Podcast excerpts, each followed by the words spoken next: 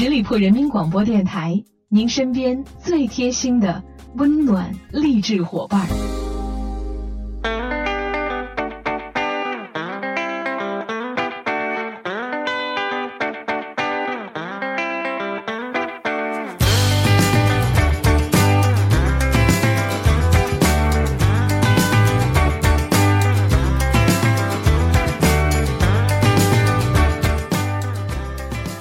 Hello，各位。亲爱的听众朋友们，欢迎你们继续在这个时间段里留守在十里铺人民广播电台。现在来到的是出发吧，好奇心，我是晶晶。在今天节目一开场，首先要跟大家聊到的主题就是手机。那现在呢，智能手机已经是非常的普遍了，几乎人人都成了一个低头族。所以呢，给手机充电也就成为了现在我们每天都要做的事情。有的时候呢，甚至是要一天充个两到三次。但是要告诉大家的是，手机充电也存在着误区，我相信很多人都不知道吧。所以赶紧让我们一起来了解一下吧。第一个要特别注意到的是充电的插头，记得一定要选用原装的。如果你使用 iPhone 的插头给 iPad 充电，你会发现那可不是一般的慢啊。如果使用大功率的插头给小功率充电的话，速度就会加快很多，但是这样会对手机的电池造成很大的伤害。因此，在充电时，请记得一定要选用原装的充电器。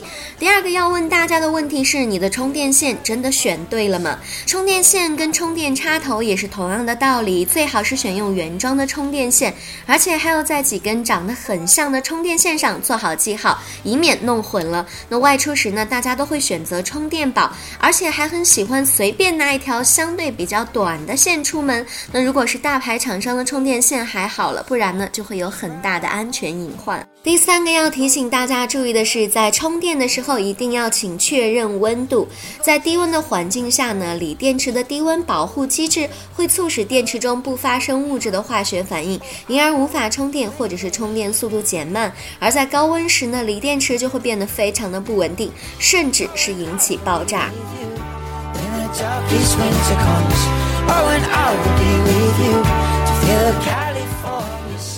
第四个呢，要提醒大家注意这个充电的次数。有一种说法呢是这样的：每一块手机电池都有着固定的充电次数，如果充电次数太多的话，就会加快电池的老化劳损程度。其实呢，这是错误的。锂电池呢和人类一样，讲究少食多餐，频繁的充电其实是对电池还稍微有那么一点好处的。第五个呢，就是有朋友问到了，新手机在使用前到底需不需要激活呢？那之前呢，我们讲说新手机需要把把手机当中这个预存的电用光，然后再进行充电，而且需要反复操作三到四次才可以。这样的做法呢，被称之为激活。那以前的手机呢，我们大家都是需要这么做的。但是现在的手机呢，基本上都是锂电池的，所以已经不需要这么做了。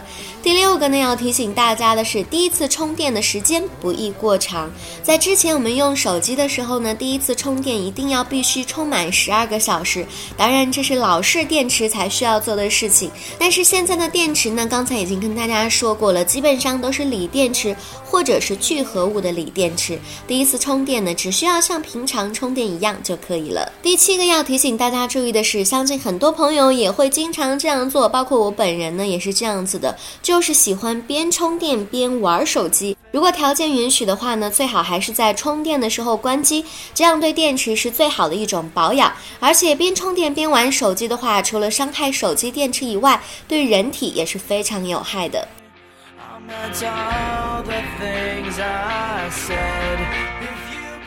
第八个呢，就是我们一定要注意，不要过度的充电了。那充电后呢，如果你不及时拔掉电源的话，会让这个电池一直维持着满电的状态。这样做呢，会加快电池的损耗速度。很多人习惯晚上睡觉前充电，如果是用原装的充电设备的话，充满电后会自动的待机。这个时候呢，其实用的都是充电器的电，不会使用电池。那如果不是原装的话呢，持续充电就会损害我们的电池寿命。第九个要提醒大家的是，充电的时候一定不要带手机壳。那为了保护我们根本离不开的手机呢，很多人都会选择给手机带上一个保护壳。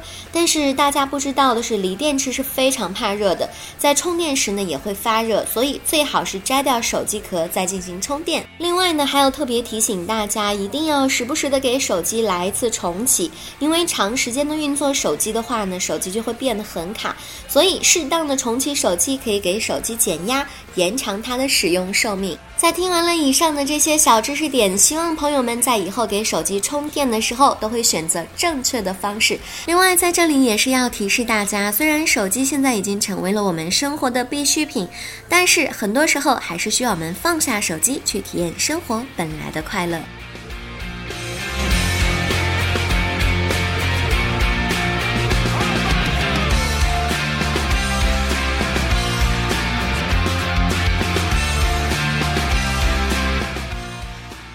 说完了手机，接下来我们来跟大家说一个小话题。那最近呢，天气也是有了转凉的趋势，但是冷热空气的交替却给这样的一群人带来了这样的一个困扰，那就是经常会打嗝。所以接下来的时间里要跟大家分享到八个超实用的止嗝方法。第一个呢，就是压舌法。用一把干净的勺子，或者是洗净双手后，用食指、中指并拢，伸进嘴巴里，将舌头压住，数分钟之后，打嗝自然就会止住了。第二个呢，就是塑料袋法，使用塑料袋罩住口鼻呼吸，多次的吸气吐气，这样使得呼入空气中的二氧化碳的浓度提升，也可以缓解打嗝的现象。第三个呢，就是可以按压我们的内关穴。内关穴呢是位于手腕的这个内侧，距离手掌六到七厘米处。按压数分钟之后呢，一直到它感觉到这个酸胀感，就可以消除这个打嗝的现象。再一个就是可以刺激咽喉来诱发咳嗽，但是记住，心肺功能差或者是高血压的病人要用这个方法的时候，一定要慎用了。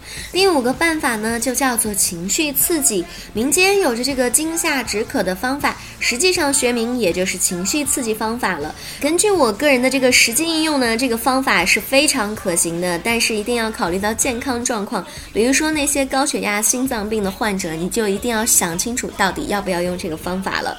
第六个呢，就是可以用羽毛来停止打嗝。这个用羽毛呢，跟刚才那个咽喉刺激也有着异曲同工之妙。就是说，用羽毛等物体来刺激你的鼻孔，来诱发喷嚏，打个喷嚏也是会可能止住打嗝的。第七个办法就是屏气了，记住先深吸一口气，然后憋住，尽量憋长一点时间，然后再呼出，反复进行几次就可以停止打嗝了。第八个方法呢，自然就是喝温水了。那喝温水呢，把它含在嘴里，深吸一口气，感觉快打嗝的时候，立马将它吞下，可以有效的缓解打嗝的症状。好了，有了以上这八个办法，相信下次在打嗝的时候，你就不会束手无措了。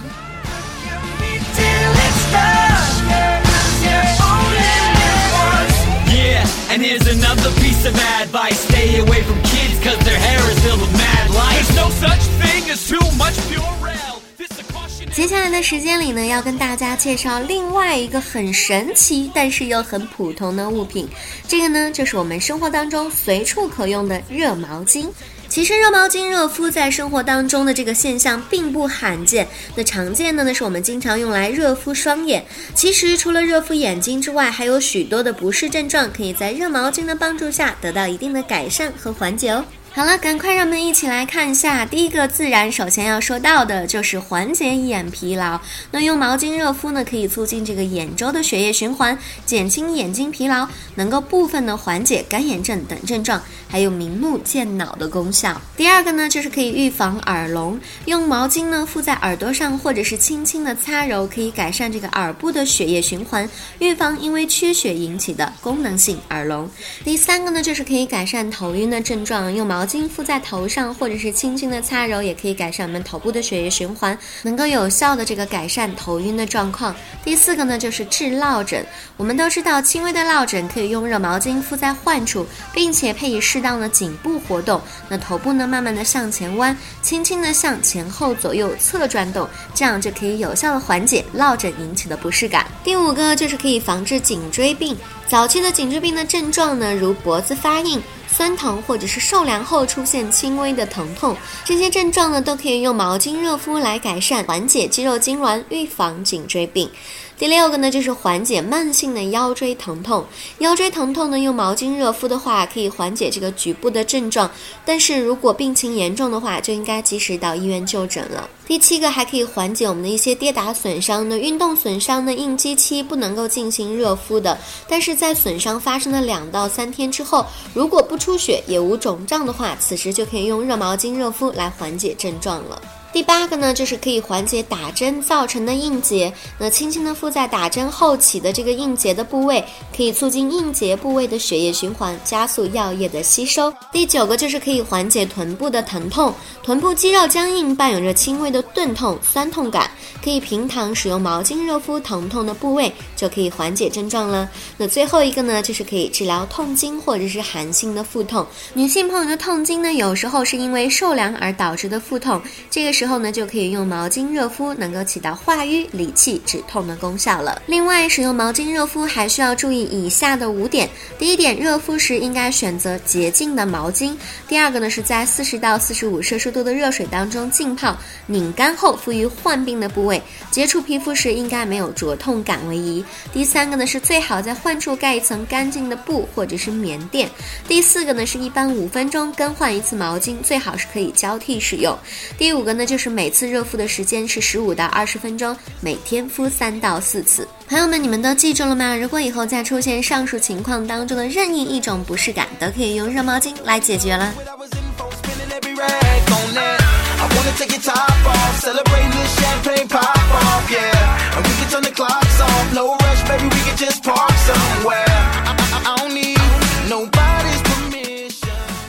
在节目最后的时间里面呢，依然要带领朋友们来一起来长长姿势，聊一聊西班牙人和公牛之间那些不得不说的事儿。公牛呢，似乎是西班牙最不可或缺的形象之一。无论是金钱的斗牛表演，还是奔牛节，每年的七月六日至七月十四日之间，在西班牙的潘普洛纳市，每天都有六头凶悍的公牛追逐着数百名的壮汉，沿着奔牛之路穿城而过，直奔斗牛场，场面极其的惊心动魄。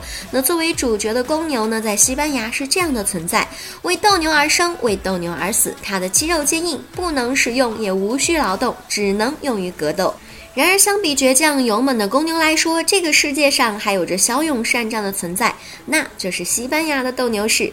在西班牙呢，乃至整个西语的世界里面，斗牛士被视为英勇无畏的男子汉，备受国人的敬仰与崇拜。因为这个独特的人群具有高雅勇敢的灵魂，他们将技术和体力、柔美和勇猛完美的结合在了一起。西班牙斗牛士的地位高出一般的社会名流和演艺界的人士。斗牛士马诺莱特的雕像就住。矗立在西班牙南部的一个斗牛场前面。然而，西班牙人为什么这么喜欢斗牛呢？来看一下西班牙一个网站从网友那边征集来的理由。有网友表示，看斗牛表演是一种百分之百独特的体验。这种运动结合了艺术和纯粹的技术，在这里，公牛就是一切。还有网友表示，我喜欢这种氛围，斗牛士满场奔跑的紧张感，这让我十分佩服斗牛士的勇气。还有网友表示，因为斗牛是人类艺术表达生与死的。边界的最高表现，在这种艺术下，滚动的都是满满的激情啊！看来西班牙人真的是从骨子里对于这种文化传统有着深深的热爱。那西班牙的斗牛传统呢，可以追溯到两千多年前，一幅壁画展现了伊比利亚半岛上的生活场景。人们用斧头或者是其他简陋的武器将公牛杀死，作为神的祭献。到了十三世纪，西班牙阿方索十世国王下令将斗牛祭献改为斗牛比赛，人们站立在地上与牛搏斗，基本上呢就是现在斗牛比赛的一个雏形了。此后呢，这一个竞技运动一直被认为是勇敢善战的象征，在西班牙的贵族当中颇为流行。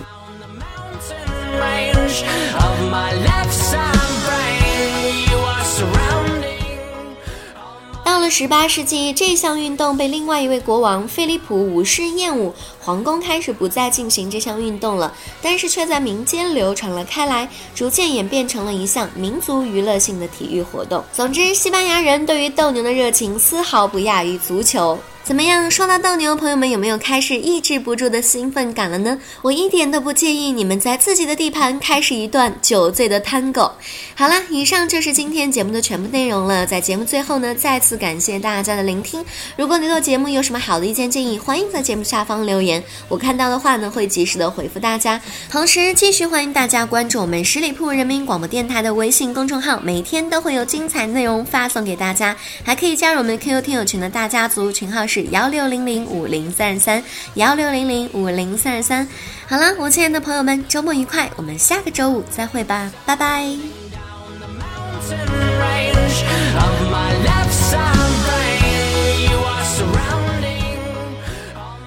本期节目由十里铺人民广播电台制作播出。了解更多的资讯，请关注十里铺人民广播电台的公众微信和新浪、腾讯的官方微博。感谢收听，我们明天再见。